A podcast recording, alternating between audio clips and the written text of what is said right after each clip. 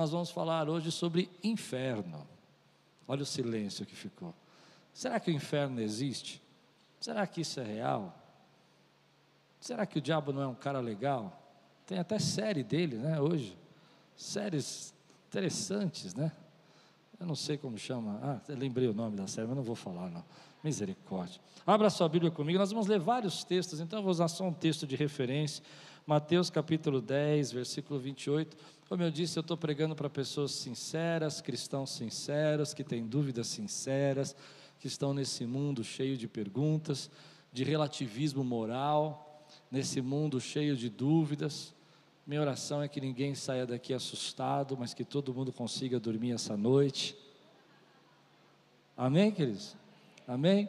Preguei nessa série, se você não ouviu a série toda, várias, várias mensagens interessantes. Por exemplo, a nossa incredulidade acerca da comunidade, a nossa incredulidade do serviço cristão, essas dúvidas que nós temos, a incredulidade que nós temos sobre a volta de Jesus e a nossa vida gloriosa com Ele, nós temos dúvidas, muitas dúvidas sobre isso. Falei sobre a nossa incredulidade, sobre o julgamento de Deus, falei sobre a nossa incredulidade, sobre sermos transformados.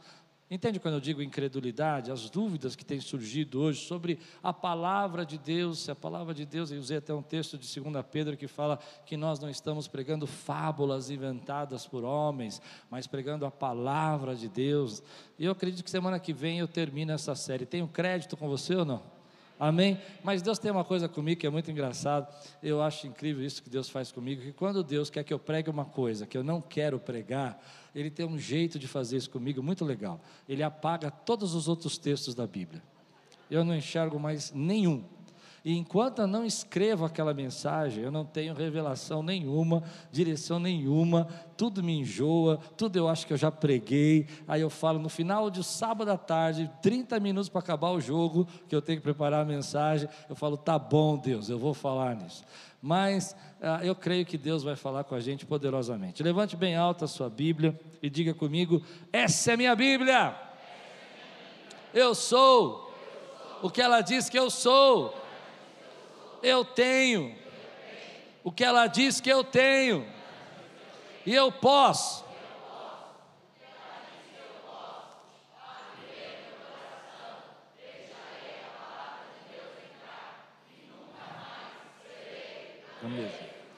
Amém. Glória a Deus. O que eu tenho feito nesse tempo é encarar essas dúvidas sem medo de fazer perguntas, sem medo de a gente é, procurar respostas. Às vezes a gente joga as nossas dúvidas para baixo do tapete. Isso vai levando tempo e tempo na nossa vida até que a gente fique bem confuso com relação à palavra. Mas hoje eu quero fazer uma, uma abordagem mais como um estudo, talvez, não sobre o inferno, mas sobre aquilo que a gente crê a respeito disso nesse tempo. E principalmente sobre o que Jesus ensinou sobre isso que Jesus falou sobre isso? O que, que realmente ele disse? Mateus capítulo 10 é o primeiro texto que nós vamos ler de Jesus. Eu só vou lá usar textos hoje de Jesus. Versículo 28, Jesus diz assim: Não tenham medo dos que matam o corpo, mas não podem matar a alma. Antes, antes, tenham medo daquele que pode destruir tanto a alma como o corpo no inferno. Está assim na sua Bíblia também ou não? Vamos orar? Senhor, venha falar conosco nessa noite, venha trazer, Senhor, os teus propósitos nesse tempo. Que nós possamos ter uma conversa espiritual agora, Senhor. Que a tua igreja seja edificada para a glória do teu santo nome, em nome de Jesus. Amém. A pergunta que a gente faz nos dias de hoje é se o inferno existe. E a pergunta mais profunda sobre isso é como um Deus bom, como um Deus tão bondoso, levaria pessoas para o inferno? Como que um Deus que ama tanto a gente poderia mandar alguém para o inferno? Algumas pessoas costumam dizer nesse tempo mais ou menos assim: eu até entendo que o inferno seja para pessoas más como Hitler, Stalin, que matou 20 milhões de pessoas na Rússia, mas como que eu posso pensar que aquela pessoa que é o meu vizinho tão legal possa ir para esse lugar, se ele não conhecer Jesus? Essa é uma pergunta que a gente escuta muito. Uma outra forma de entender sobre isso, eu vi uma, fiz uma pesquisa rápida no Google, coloquei a palavra inferno, E a primeira coisa que apareceu foi um, um clipe de uma banda americana, traduzido, escrito: Inferno é um lugar legal. Inferno é um lugar legal. E aí a gente vive isso hoje, as pessoas zombando dessa nossa crença, dessa nossa fé. Eu não vou dar um estudo sobre o inferno, porque esse não é meu tema. Meu tema é dúvidas sinceras para pessoas sinceras. Amém, querido? Para cristãos sinceros. Mas a história do inferno, ela foi uma revelação progressiva na Bíblia. Ela não aconteceu de uma hora para outra, ela foi sendo desenvolvida. No Velho Testamento você vai ver poucos textos falando sobre isso e muitos textos falando sobre Sheol, que é o lugar dos mortos. Isso foi sendo desenvolvido durante, a gente chama isso de revelação progressiva da palavra de Deus, que vai ser combinado, que vai ser é, explicado melhor para nós através de alguns textos de Jesus e depois pelos apóstolos, pelos, pelos evangelhos e outros textos, né? como João, Paulo, como João descrevendo no Apocalipse o juízo das almas. E essa é uma questão interessante, porque se é uma revelação progressiva, a primeira pergunta que a gente tem que fazer para nós e essa é uma ideia interessante, é que algumas pessoas vão entender que se Jesus falou sobre isso, o que, que ele disse sobre isso? Por quê? Por quê? Porque algumas vezes a gente simplesmente começa a tirar as nossas próprias conclusões. E se o inferno não existe, por que, que Jesus deixou isso? Por que, que Jesus deixou essas histórias para nós? Por que, que Jesus deixou parábolas e histórias contando sobre isso? É interessante que a gente use uma história como, por exemplo, a história do rico e o Lázaro, e muitos teólogos vão debater comigo, tenho certeza que alguém vai falar isso na internet, que é uma parábola e não pode ser usado como referência. Mas nós amamos usar a parábola do filho pródigo, quando ele volta e coloca os anéis, o anel no dedo, e o pai o recebe, há um banquete. Nós não usamos só como história, nós usamos como uma revelação de Deus. Lá no Rico e o Lázaro você vê um abismo. A questão é que hoje as pessoas tentam descrever essa história do, do inferno de três maneiras antes de eu começar a pregar. Só estou ensinando agora. A primeira delas que você vai ouvir pregadores falando, e isso me preocupa um pouco, é que pregadores vão dizer para você que o inferno não existe. Eu tenho vários amigos que pensam assim, que são pastores, e falam: o inferno não existe, o inferno não existe, não existe o inferno, vai todo mundo para o céu. Mas Jesus não falou isso, e você vai ver comigo. A segunda ideia é o universalismo. Isso é muito forte no nosso, nosso tempo, porque o universalismo é muito bonito. Mas Jesus também não falou sobre isso. O que é universalismo? É que no final das contas o amor de Jesus vai salvar todo mundo, vai salvar as pessoas que mereciam ser castigadas. Você já deve ter visto pregadores falando isso. Ama e faz o que você quiser, porque no final você vai ser salvo de qualquer maneira. Então isso se chama universalismo. Deus quer que todos se salvem. O amor dele é, vai cobrir todos os nossos pecados. Existem pastores muito famosos hoje pregando esse universalismo de uma maneira bem sutil, dizendo assim: não, não se preocupa com nada. Vive a tua vida do jeito que você quiser, porque no final, se você levantou a mão num culto e você disse, Jesus, eu te aceito, está tudo resolvido, você vai para o céu, assim como aquele que nunca ouviu falar de Jesus vai para o céu. Isso traz um pouco de paz, não é verdade? A gente pensar que algumas pessoas que a gente ama, que a gente quer ver no céu, eles vão estar no céu, é? pensando dessa maneira. Mas Jesus também não disse isso. E a outra ideia que nós vivemos hoje, nos dias de hoje, é a aniquilação. A ideia da aniquilação é a ideia de que o céu vai ser destruído, o inferno vai ser destruído, o inferno não vai acabar, não vai ter, não vai ter nada disso. Depois do juízo, as pessoas que morrerem vão ser aniquiladas, e essa seria a segunda morte. Como esse não é o meu tratado teológico, não é uma aula, eu queria só mostrar essas ideias para você entender por que, que a gente tem dificuldade de entender o inferno. A questão que a gente se levanta é que algumas questões na Bíblia, agora eu vou começar a pregar, amém, queridos? Algumas questões na Bíblia, algumas questões na Bíblia são muito difíceis, são muito difíceis da gente encarar. É como se a gente olhasse para essas questões e elas nos provocam um certo asco. Pensar que algumas pessoas podem é, ser mortas, por exemplo, vamos pensar em algumas questões. Quando a gente lê a Bíblia, tem alguns textos da Bíblia que eu olho e falo assim: sério, Deus, sério que o Senhor fez isso? Sério que tinha que ser assim? Por exemplo, Sodoma e Gomorra, né, aquelas duas cidades destruídas. Com certeza haviam crianças lá, com certeza haviam adolescentes. E aí você lê aquele texto e você fala: sério, Deus? Sério que você destruiu essa nação? Sério que você destruiu esse povo? O dilúvio, com certeza havia milhares de pessoas, haviam bebês. E a gente olha para isso e fala: sério, Deus? Será que tinha que acontecer isso? Ou, por exemplo, um texto que tem muito forte lá em, em, em, com Moisés, onde os, o Senhor manda os sacerdotes pegarem a espada e todos aqueles que tinham idolatrado deveriam ser mortos pelos sacerdotes, e eles saíam por aí e tinham que dizimar aquelas pessoas, e três mil pessoas foram mortas, talvez os seus amigos, parentes e vizinhos, porque eles tinham se envolvido com idolatria. E essas são as questões que nos fazem na internet. Como Deus é bom, e Ele pode ordenar coisas como essa. Algumas pessoas vão chegar ao extremo de dizer assim: esse Deus do Velho Testamento não é o mesmo Deus do Novo Testamento, porque Jesus disse que nós temos que amar. E esse Deus do Velho Testamento matava as criancinhas. Outro dia, um hater na internet escreveu assim para mim: Como é que você pode pregar desse Deus? Porque em 1 Samuel capítulo 15, esse Deus havia mandado matar todos os Amalequitas. E como que pode esse Deus ser amoroso? Essas são questões sinceras que a gente carrega. Ou senão, se você quiser ir mais fundo, a gente olha para a cruz e diz: Deus, sério mesmo que teu filho tinha que morrer naquela cruz? Sério mesmo que ele precisava ser cuspido, morto, espancado, crucificado? É verdade que tinha que passar por isso? Será que esse era o único jeito? E essa, essas questões todas vai levar nessa pergunta onde eu quero chegar. Deus faria algo que eu não faria? Essa é a pergunta que a gente faz. A pergunta que a gente faz é: Deus faria algo que eu não faria? Será que Deus agiria de uma maneira? Então é possível que esse Deus. Então é mais fácil dizer que não existe, é mais fácil dizer que é outro Deus, porque Deus não faria algo que eu faria. Mas deixa eu fazer algumas perguntas para você. Você já pensou que ele pode ter um senso moral muito mais elevado que o seu?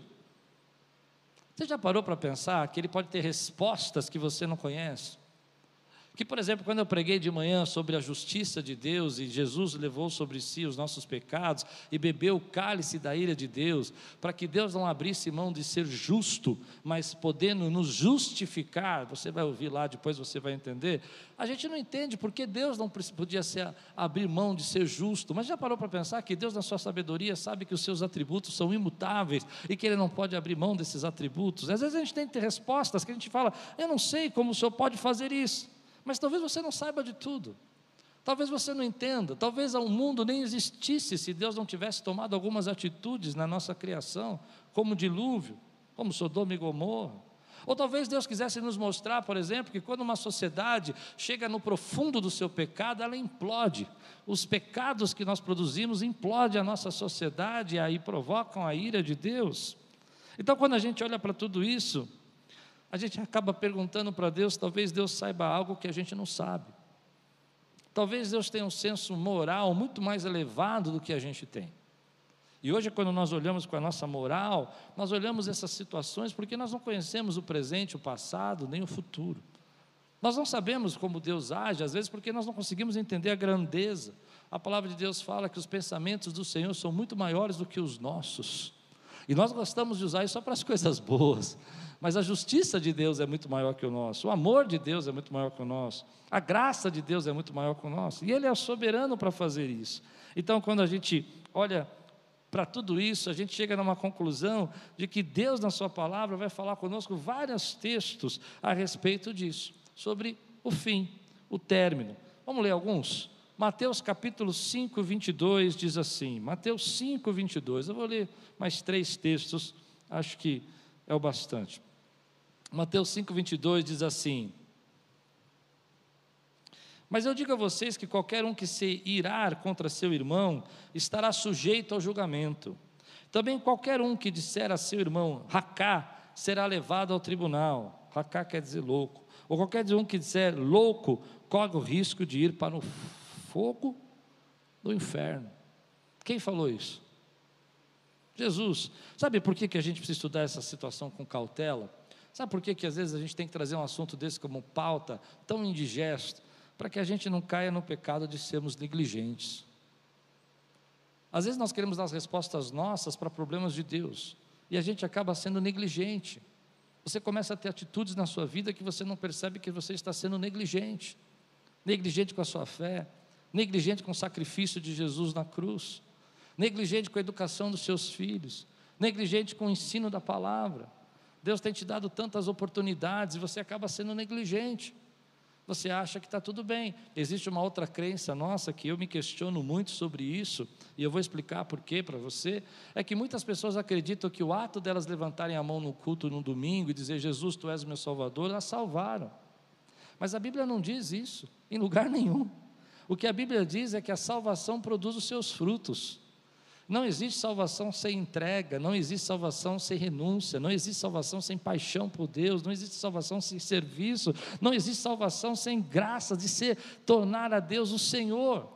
Algumas pessoas que teologicamente defendem isso dizem assim: você pode aceitar Jesus como seu Salvador. Ah, eu sei que Ele é meu Salvador, mas a salvação vai ser imputada em você quando você o aceitar como Senhor da sua vida. Amém, queridos? Salvador é você dizer, eu creio que Ele pode me salvar. Senhor é você dizer, eu sei que Ele é o dono da minha vida. Eu sei que Ele é o meu Kyrios. Ele é o Senhor da minha vida. Então, às vezes, a gente olha para esses textos e deixa passar, e a gente acaba se tornando negligente com os nossos filhos, negligente com a nossa família. Eu vou dizer uma coisa para você: papai não era um cara muito legal. Papai era um cara difícil, um cara meio problemático. Eu acho que até que meu pai tinha uma certa bipolaridade, assim. Era meio doidinho, assim, uma benção. Uma benção. Mas uma coisa meu pai fez de bem para mim. Apesar de todos os erros e falhas que ele cometeu, ele me ensinou o temor do Senhor. Ele não foi negligente em transferir a palavra de salvação para a nossa vida. Então, como Jesus descreveu o inferno, ele descreveu um lugar de fogo, um lugar de choro, um lugar de ranger os dentes. E aí vem qualquer pessoa para mim e diz que o inferno não existe. Quem é maior para você, Jesus ou as pessoas que você quer ouvir? E eles vão dizer para você: não, mas esses textos estão fora do contexto, mas não estão, são claros. Olha, nós lemos ah, Mateus 28, nós lemos semana passada Mateus 25, que fala sobre o juízo de Deus, lembra disso? Nós estudamos sobre o juízo de Deus. No texto clássico da nossa salvação, João 3,16, Jesus vai dizer: Porque Deus amou o mundo de tal maneira que deu seu Filho unigênito, para que todo aquele que nele crê, não pereça. Não é, não é só amor, ele quer tirar as pessoas que nele crê da morte. Você percebe isso que eu estou dizendo? Então você vai lendo esses textos e a gente vai colocando só o que a gente quer. Ele amou de tal maneira que deu seu filho, glória a Deus, mas tem a vida eterna. E a gente tira o não pereça. E o não pereça está no meio desse contexto. Outro texto importante, Marcos capítulo 9, versículo 43 a 44, Jesus vai dizer assim: se sua mão fizer tropeçar, corte-a. É melhor entrar na vida mutilado do que tendo as duas mãos e ir para o inferno. Hum. Onde o fogo nunca se apaga, onde o seu verme não morre e o fogo não se apaga. E se o seu pé o fizer tropeçar, corte-o. É melhor entrar na vida aleijado do que tendo os dois pés, ser lançado no inferno, onde o seu verme não morre e o fogo não se apaga e o seu olho fizer tropeçar, arranca-o. É melhor entrar no reino de Deus com um só olho do que tendo os dois olhos, ser lançado no inferno, onde o seu verme não morre e o fogo não se apaga. Algumas pessoas vão dizer assim: Ah, Jesus estava pensando. Você já deve ter ouvido centenas de pregações sobre isso, que havia um lixão do lado da fora da cidade, chamado, onde eles davam a entender que ali era o Gênero, um exemplo do fogo, da, do, da combustão natural, por isso que o fogo nunca se apagava, o lixo ia queimando sozinho, e esse lugar ficava lá, e isso é, era um exemplo do que Jesus queria dizer, mas isso não é um lugar é, exato, isso não é um lugar que existe. Mas eu não consigo entender dessa maneira, porque Jesus está dizendo sobre reino do céu, e o reino do céu não tem um lugar de lixão fora, e nem um lugar dentro, o reino do céu está dentro de nós. Eu não posso usar essa mesma exegese para o Geena e o mesmo exegese para o reino dos céus. Eu tenho que usar a mesma. Entende o que eu estou pregando, meu irmão? E aí a gente vai se perguntar, por exemplo, texto, último texto que eu quero ler, ah, Mateus 23, 33, que vai dizer assim: serpentes, raça de víboras, Jesus falando para os fariseus, como vocês escaparão da condenação ao inferno? Esse Jesus bonzinho que a gente crê, ele é bonzinho, ele é maravilhoso, mas ele não é bonzinho, ele é justo. E ele vai dizer para nós sobre isso. Eu acredito que se Jesus não pensasse a respeito disso, ele não acreditasse, esse tipo de frases não seriam ouvidas pelos apóstolos, não seriam ouvidas pelas pessoas. Então, querido, o inferno é um lugar literal de condenação, literal. Não é um lugar abstrato, o inferno não é aqui, o inferno não são os outros, o inferno não é as pessoas, o inferno não é a, a nossa luta nessa terra, o inferno é um lugar literal onde as pessoas que nós não entendemos, que nós não sabemos como Deus vai fazer isso, eu não consigo entender tudo, vão ser levadas para lá. Mas aí vem a esperança. Teu nome foi escrito no livro da vida. E aí vem a esperança. Jesus te escolheu. Por isso Jesus disse: muitos são chamados, mas poucos são escolhidos. Porque ele continua chamando centenas e centenas e milhares de pessoas, mas nem todas elas respondem ao chamado. Nós colocamos as nossas preocupações, nós colocamos as nossas dificuldades, nós colocamos as nossas ambições, mas Jesus continua chamando você. Jesus continua salvando as nossas vidas. Jesus continua nos amparando. Crer nisso, às vezes, pode resolver milhares de problemas da nossa vida. Um deles é o problema da negligência, como eu comecei falando. A gente se torna negligente quando a gente acha que está tudo bem, eu levantei minha mão, está tudo certo. Os fariseus, por exemplo, eles não entenderam o seu papel. Olha que interessante, eles eram doutores da lei, eles eram os mestres da lei, eles estavam ensinando a palavra do jeito deles, através da ganância, através do egoísmo, através da vantagem, a vantagem que eles tinham acerca da do, do, do própria religião. Mas mesmo assim, querido, Jesus olha para eles e fala assim: Olha, vocês acham que vão fugir do fogo do inferno? Eles estavam sendo negligentes, eles estavam vivendo uma vida de forma negligente. Eu sei que eu vou entrar numa questão aqui que não vou ter tempo para discutir, é que a gente não perde a salvação, é verdade. Ninguém aqui vai perder a salvação, então você não precisa ter medo. Por isso que a gente fala, ah, não quero saber disso porque eu não vou para lá mesmo. Será? Pronto, esquece, deixa eu continuar pregando. Não, é? não falar disso, não. será? Porque na verdade a, a salvação tem que produzir o fruto, a salvação tem que produzir o resultado. Posso ouvir um amém? E o sinal da nossa negligência é um sinal de que ainda não foi operada a transformação da nossa vida. Você tem conhecimento, como os fariseus. Muitas vezes você vai ver gente na sua vida. Eu me lembro de uma jovem que eu, tinha, que eu conhecia na igreja. Nunca faça isso, porque foi a única pessoa que eu evangelizei assim na minha vida. E ela fazia os bailinhos na igreja e chamava os jovens da igreja para ir no bailinho. E depois, pra, como eu era irmão do pastor, ela jogava que eu estava no baile. Para eu ir, tipo, a bronca ia ser sobre mim. Só que eu nunca tinha sido convidado para aqueles bailes. Então um dia meu irmão me chama na sala dele com mais quatro jovens. Olha, esse negócio que vocês estão fazendo, esses bailinhos aí levando, está muito errado. E Klaus, eu estou muito decepcionado com você. E eu nem sabia que tinha tido um bailinho e nem fui convidado. Me senti excluído e repreendido. Excluído porque não foi convidado, e repreendido porque a broca veio, e meu irmão olhava para mim, sério, e falava comigo: Olha, você está levando essas pessoas para o mal. Eu fiquei com muita ira, com muita raiva. Quando eu saí na porta da igreja, encontrei com essa jovem, olhei para ela e falei assim: Você vai para o inferno. Mas eu acho que eu queria mandá-la para o inferno. E ela ficou com tanto medo disso que ela acabou aquele dia. Passou alguns dias, ela estava na, na, dando um testemunho na igreja, se batizando e falando: Um dia um jovem me disse que eu ia para o inferno e eu me converti e eu satei a Jesus. Eu falei: Deus só tem um jeito doido de fazer a obra, né? Mas eu creio, querido, que às vezes nós pecamos como os fariseus pelo pecado da negligência. Abandonamos os nossos dons, abandonamos nosso ministério, abandonamos o nosso chamado, colocamos outras coisas na frente da nossa vida e Deus está chamando você.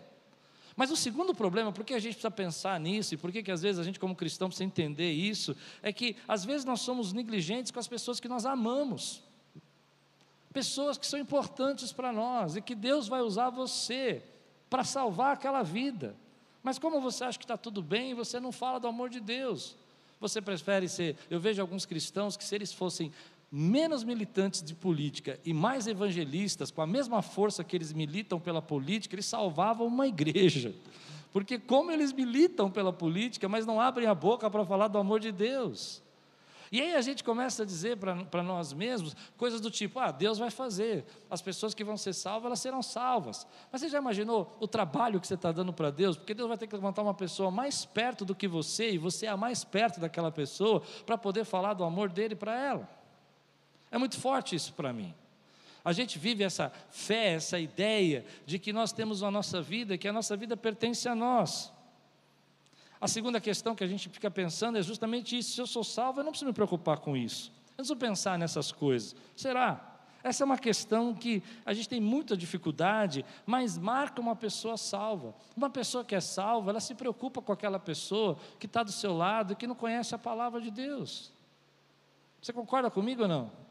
Intercede por ela, e aí eu faço um desafio na sua vida. Esse ano, até o final do ano, você vai orar por uma pessoa ser salva. Você pode orar para Deus trocar o seu carro, você pode orar para Deus comprar o pneu, você pode orar para Deus fazer o que quiser na tua vida, mas coloca uma pessoa para ser salva, querido. Desenvolva a tua salvação. Você pode ouvir um amém por isso, querido? Agora, a gente não entende algumas coisas. A gente não entende porque Deus quer salvar algumas vidas através de nós. Hoje de manhã, quando acabou o culto da manhã, os dois cultos, eu fiquei muito feliz, porque quando eu fiz o apelo para quem queria aceitar Jesus, nos dois cultos, uma média de 20 pessoas nesse feriado aceitaram a Jesus. Glória a Deus, porque nós estamos falando do amor de Deus. Agora, pensar nisso é entender que existe um senso de urgência nesse tempo. Quantos creem que Jesus está voltando? Você crê nisso mesmo? Levante a mão aqueles que creem que Jesus está voltando. Se você crê que Jesus está voltando, tem um senso de urgência. Porque se aquilo que Jesus falou é verdade, nós temos que falar do amor dele. Nós temos que pregar. Mas há uma revelação aqui extremamente importante para a nossa vida. Sabe, Jesus, sabendo do peso, eu não consigo imaginar o que é esse lugar chamado inferno. Eu não quero nem pensar nisso, é misericórdia. Mas tem muita gente que hoje brinca com isso. Acho que vai ser um lugar que vai ter balada, vai ter refrigerante. É, né, eu falei, não entendeu, né, irmão? Estou no YouTube, né, irmão? Tem que ser polido. Acho que vai ter churrasco. Vai ser uma coisa. Jesus nunca falou. Você viu como Jesus descreveu esse lugar? Lugar que o fogo não termina, lugar que o bicho não para de comer. Eu não sei o que Jesus está querendo dizer com isso, mas eu sei que vai ser ruim. E eu creio no que o Senhor Jesus disse. Então entrega teu caminho ao Senhor, meu irmão confia nele, deixe ele usar a tua vida, sirva a sua geração para a glória do Senhor. Não fique olhando para as pessoas que te perseguem, para as pessoas que te caluniam, para a gente na igreja que fala mal de você ou deixa de falar mal. Sirva o Senhor como aquele que crê que ele está voltando. Deus quer usar a sua vida poderosamente nessa geração. Tem gente que vai ser salva pela tua intercessão, tem gente que vai ser curada curada pela palavra que vai sair da tua boca, tem gente que vai ser transformada pelo teu posicionamento espiritual. Nós não temos tempo para perder com ressentimentos, meu irmão, nós não temos tempo para perder com picuinhas dentro da igreja. Aquele irmão não me comprometeu, aquele irmão não falou comigo, ninguém me ligou. Meu irmão, nós estamos falando de uma guerra espiritual, estamos falando de um momento agora que é crucial para a vida de alguém. Você entende o que eu estou pregando agora? Eu não estou pregando para você ter medo desse lugar, eu estou pregando para dizer: ei, você é um soldado, você é um guerreiro, você foi revestido de toda a armadura de Deus, e as portas do inferno não prevalecerão contra a igreja do Senhor. Os lugares trancados você vai entrar, nos lugares fechados pelo inimigo, você vai entrar nesses lugares, porque você é a igreja dele, e as portas do inferno não prevalecerão. Portas são lugares de acesso, portas são lugares que foram trancados, mas eles não não podem ficar trancados quando o justo do Senhor se levanta naquele lugar e ele diz: saia em nome de Jesus. Ele diz: seja curado em nome de Jesus. Aleluia! Eu quero que você diga comigo agora: as portas do inferno não prevalecerão contra a igreja você entende o que esse texto está dizendo? Esse texto está dizendo para nós que existem lugares onde o inimigo diz: aqui você não tem acesso, aqui esse lugar eu vou transformar esse lugar o um inferno na vida das pessoas, eu vou fazer esse lugar ser terrível na vida das pessoas, eu vou prender, eu vou trancar, eu não vou deixar entrar. Mas a Bíblia diz, querido, que você tem autoridade, você tem a chave para entrar nesses lugares, cheio da presença de Deus e resgatar vidas que estão indo para as portas do inferno, vidas que estão sendo levadas levadas para o juízo de Deus, e você vai dizer: sai daí, sai desse lugar. Deus ama você, Cristo morreu naquela cruz por você.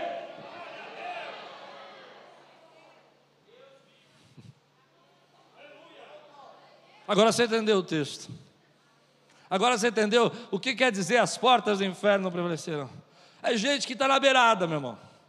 É gente que está caindo. Mas a igreja, E a igreja não é essa parede, você sabe disso, é muito inteligente. A igreja não são as cadeiras, a igreja, o corpo de Cristo, sou eu e você juntos, meu irmão, que somos abençoados, que somos guardados, que somos libertos, mas que entramos naquele lugar e falamos assim: deixa eu orar por você, porque hoje Deus vai manifestar a glória dele na tua vida. Deixa eu te ensinar quem é Jesus para mim e o que ele fez, ele me amou de tal maneira e aquelas portas trancadas da sua casa da sua tia, da casa do seu vizinho, da casa do seu primo, da casa do seu irmão, portas trancadas, entende isso? Não vão prevalecer com a unção, a presença de Deus que está na sua vida. Esse é um assunto sério, meu irmão. É um assunto que define vidas. É um assunto que não pode ser negligenciado, embora não dá ibope é um assunto, querido, que a gente não pode colocar para de lado e dizer assim: vou viver minha vidinha do jeito que eu quiser. Porque existem lugares onde foram trancados, e você é a igreja do Senhor, que vai entrar naquele lugar e vai dizer aqui, vai dizer naquele lugar: volta à vida, volta à vida, volta à vida, volta à vida, volta à vida, volta à vida. E aquela situação toda vai sendo quebrada e vidas vão sendo transformadas. Eu não sei se você já teve essa experiência de agradecer a pessoa que falou de Jesus para você. Talvez você pudesse ter sido salvo de outra maneira. Sabe, aquela que te convidou para ir para a igreja, aquela que te convidou para fazer um culto na sua casa, aquela que te convidou para você ir numa célula, aquela que te convidou para você ouvir uma mensagem. Eu não sei, mas você já foi grato a isso? Você já foi grato a essa pessoa? Aí você vai dizer para mim: não, mas Deus podia usar qualquer um. Mas se Deus não tivesse usado essa pessoa, será que você estaria aqui hoje? Você entende do que eu estou pregando hoje? Será que nós existiríamos como servos do Senhor? Ou será que eu tinha, teria, eu no meu caso, me converti como uma professora da escola bíblica quando eu tinha 5, 7 anos de idade, ouvindo historinhas bíblicas? Será que eu não teria na minha adolescência, se eu não tivesse aceitado Jesus tão cedo e de verdade, eu não teria colocado a minha vida a perder aí, entre as drogas e os amigos que eu tinha, nas quebradas e as pessoas que eu conhecia. Eu louvo a Deus pela vida daquela mulher. Eu louvo a Deus porque ela falou do amor de Deus para nós. Tua vida, querido, tua vida é muito importante para o Senhor. Esse lugar que Jesus escreveu é um lugar terrível. Mas ele morreu na cruz por você. Ele morreu na cruz por você e por mim. Isso nos dá um senso de gratidão. Saber que o inferno é um lugar real, me dá um senso de gratidão, de dizer obrigado, Senhor, porque eu estava condenado, mas o Senhor morreu por mim, mas o Senhor me salvou. Você consegue entender esse senso de gratidão, querido? Quando a gente crê e entende o que Jesus está falando, a gente vê o quanto que ele sofreu pelos nossos pecados. Há uma história interessante que eu vi esses dias de um homem chamado Moshe. Moshe foi um judeu em Varsóvia e ele estava numa cidade próxima de Varsóvia quando o pelotão alemão chegou e aquelas pessoas que estavam ali naquela, naquela cidade foram todas mortas. Todas passaram pelo pelotão de fuzilamento. Moshe fugiu. De uma forma milagrosa, ninguém consegue entender, ele conseguiu escapar do pelotão de fuzilamento. E ele correu para a cidade. E ele foi nos vizinhos. E ele bateu na porta na madrugada e disse: Olha, eles estão chegando, eles estão vindo e eles vão destruir tudo aqui. Mas ninguém podia acreditar, ninguém podia acreditar que o homem poderia ser tão mal como os judeus, como os alemães fizeram com os judeus. Ninguém podia acreditar. Então eles começaram a dizer que ele era louco. E mandaram ele embora. E chutaram ele. E disseram: Você está louco, você está delirando, deixa a gente dormir. Algum tempo depois, invadiram a cidade, tomaram as casas e colocaram muitos daqueles judeus nos trens para Auschwitz. E ele, com lágrimas nos olhos, ele dizia: Eu tentei avisar. Eu tentei avisar. Eu tentei falar para eles. Mas eles disseram que eu era louco. É assim que a gente se sente às vezes falando sobre isso. A gente tentando avisar que a nossa vida pertence ao Senhor e pessoas vão dizer que a gente é louco.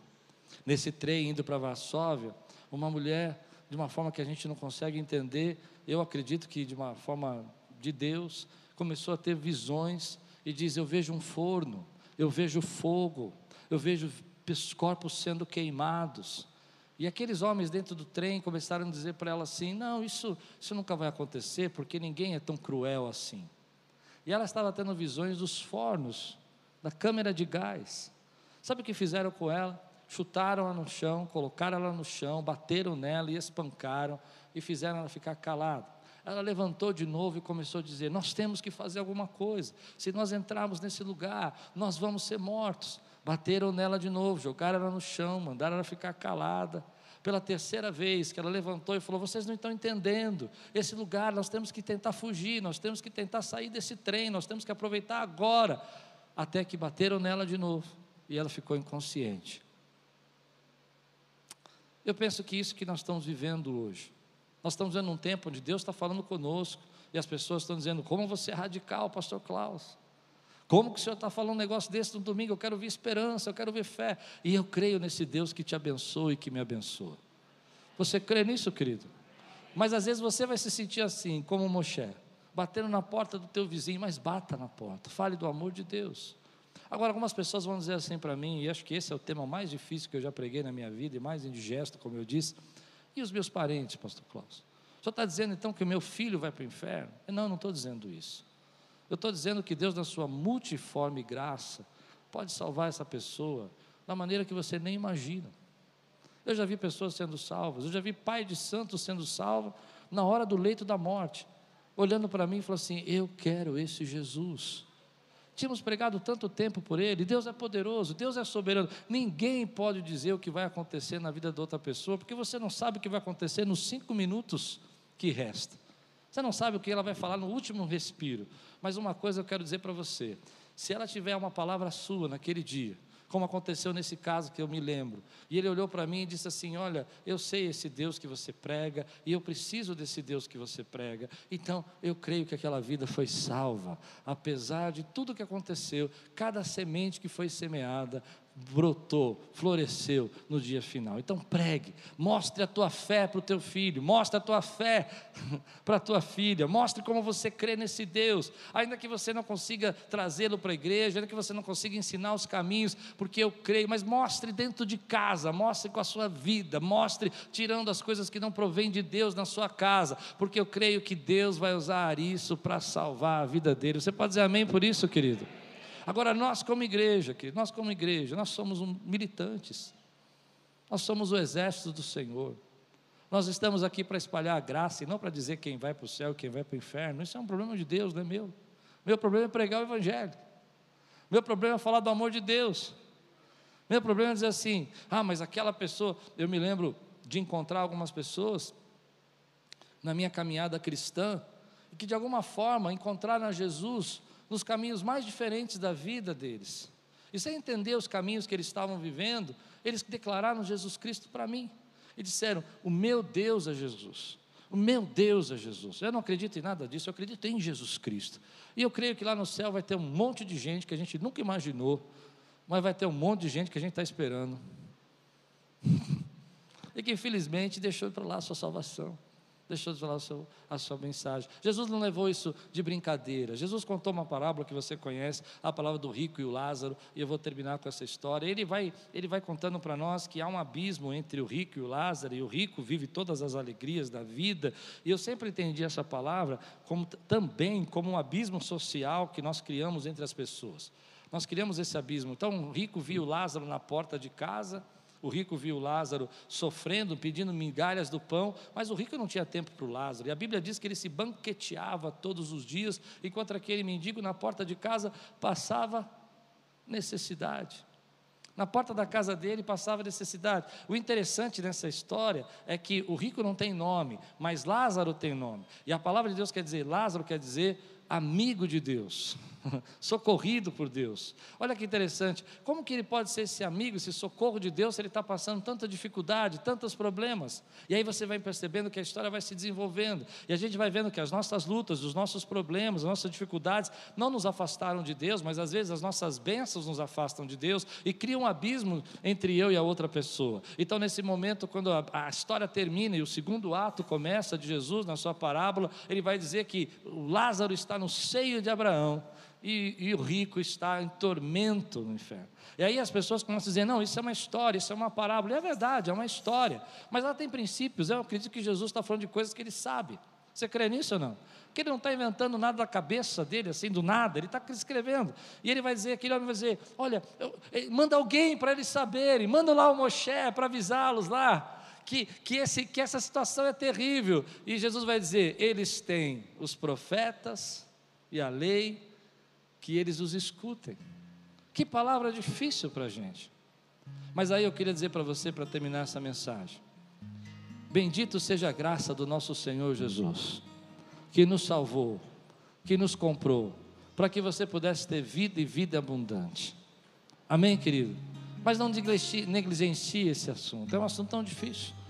Eu, eu acho alguns pastores interessantes, eles falam, não, eu não acredito nisso, porque na evolução do inferno foi no século XV que o inferno apareceu, com o inferno de Dante. Mas Jesus falou, ele não falou uma vez, não falou duas vezes, falou várias vezes. Jesus falou, João falou, Pedro falou, Paulo falou. Será que essas pessoas são tão mais inteligentes do que eles? Por isso eu quero dizer para você: entregue sua vida ao Senhor Jesus.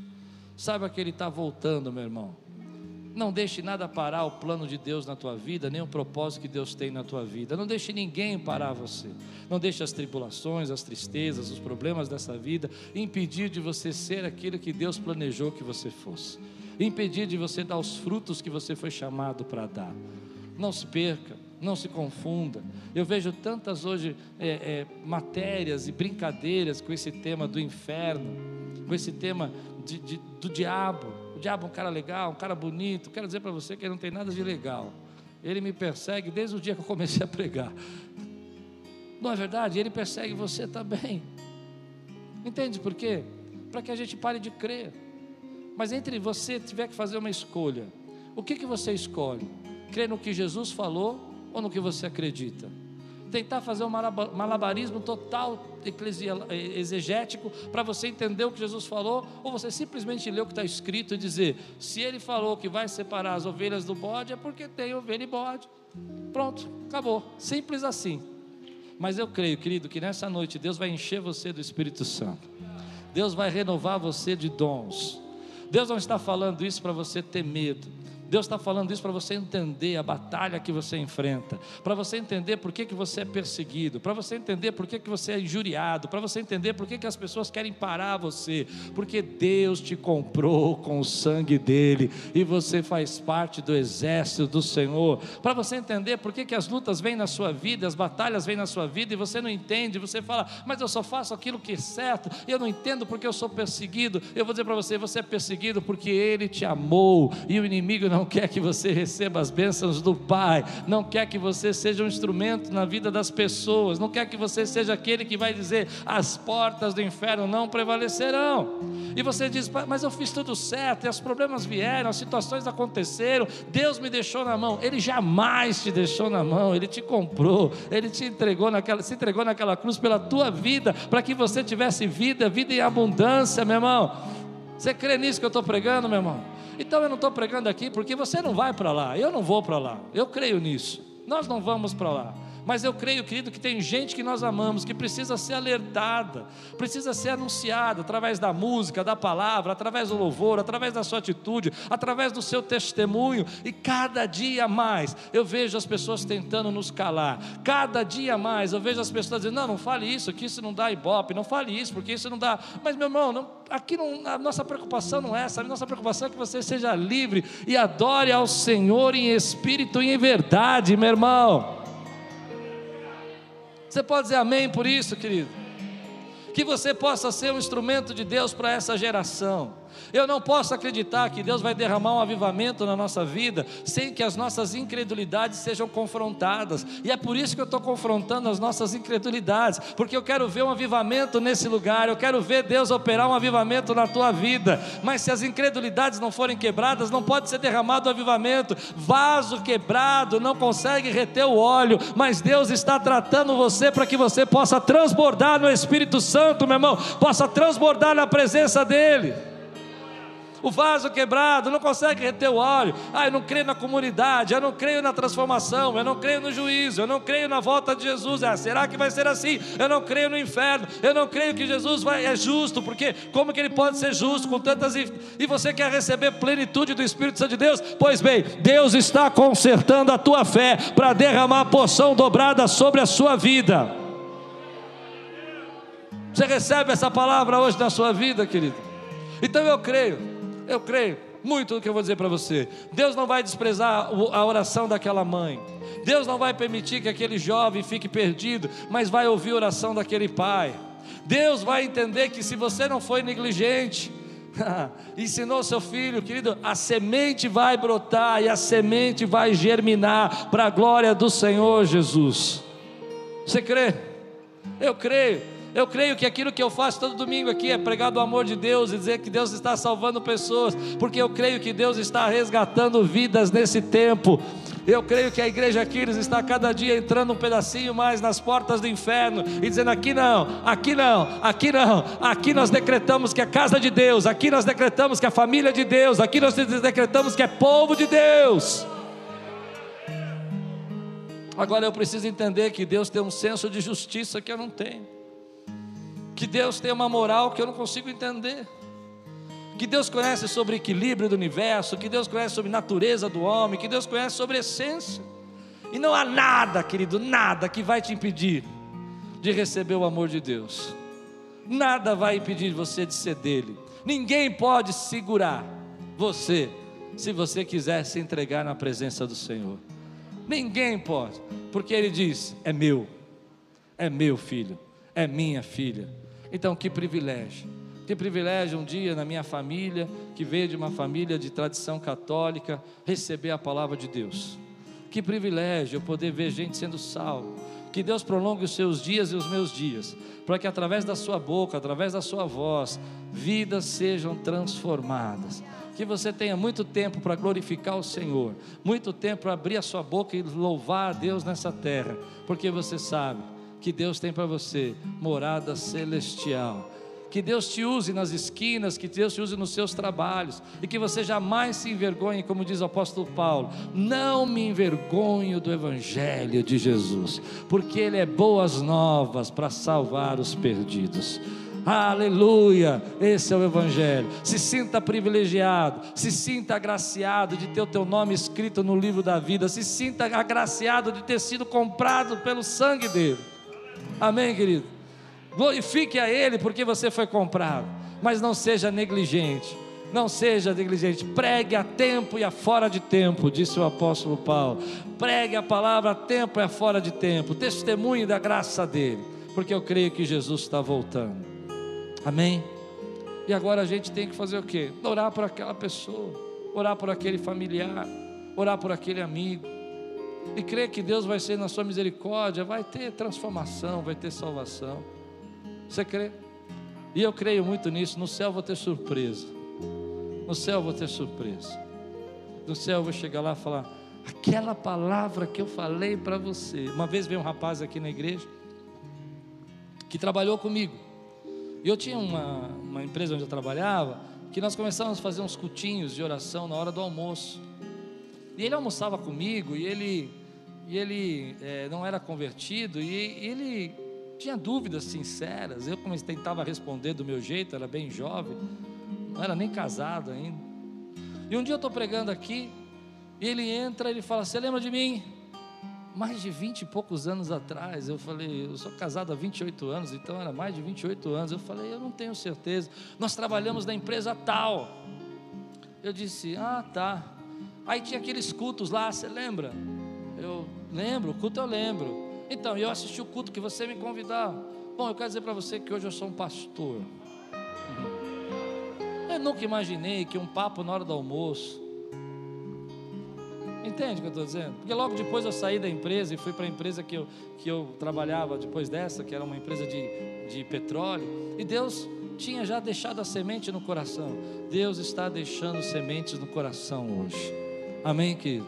Você recebe essa palavra hoje? Vamos todos ficar de pé agora, vamos adorar o Senhor, vamos louvar.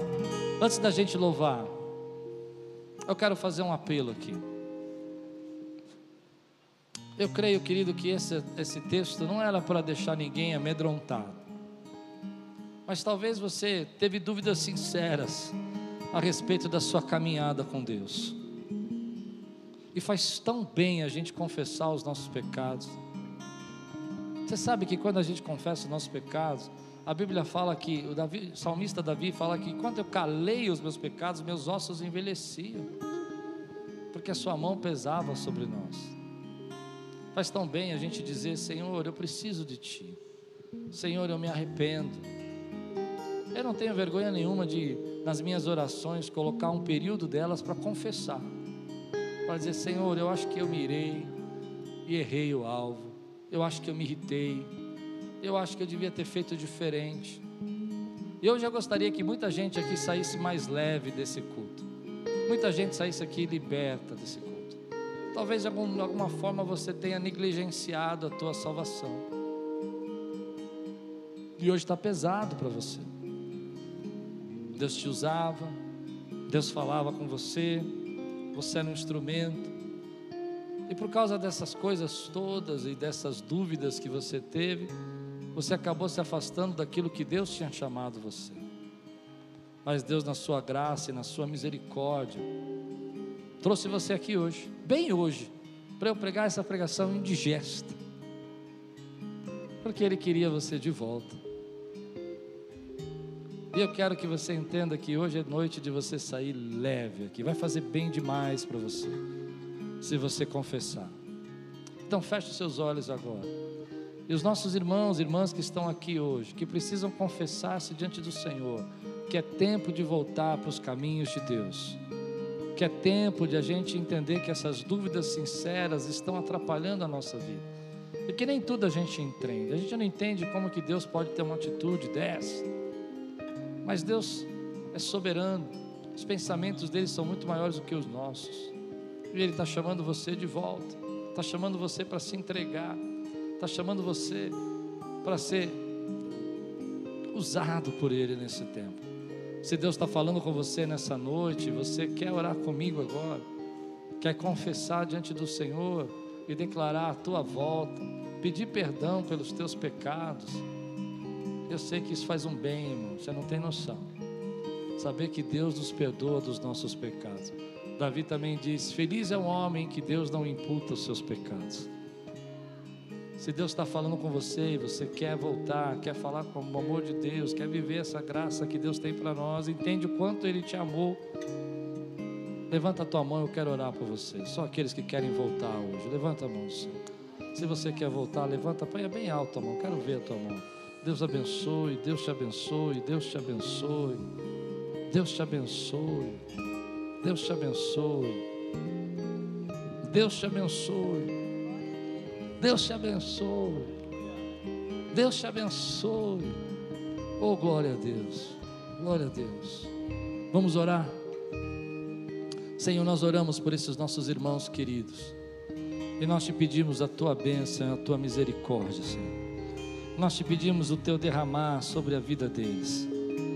Pai, eles agora publicamente confessam que precisam de perdão, que os pecados deles sejam perdoados em nome de Jesus que eles tenham vida e vida em abundância, para a glória do teu santo nome, em nome de Jesus. Amém.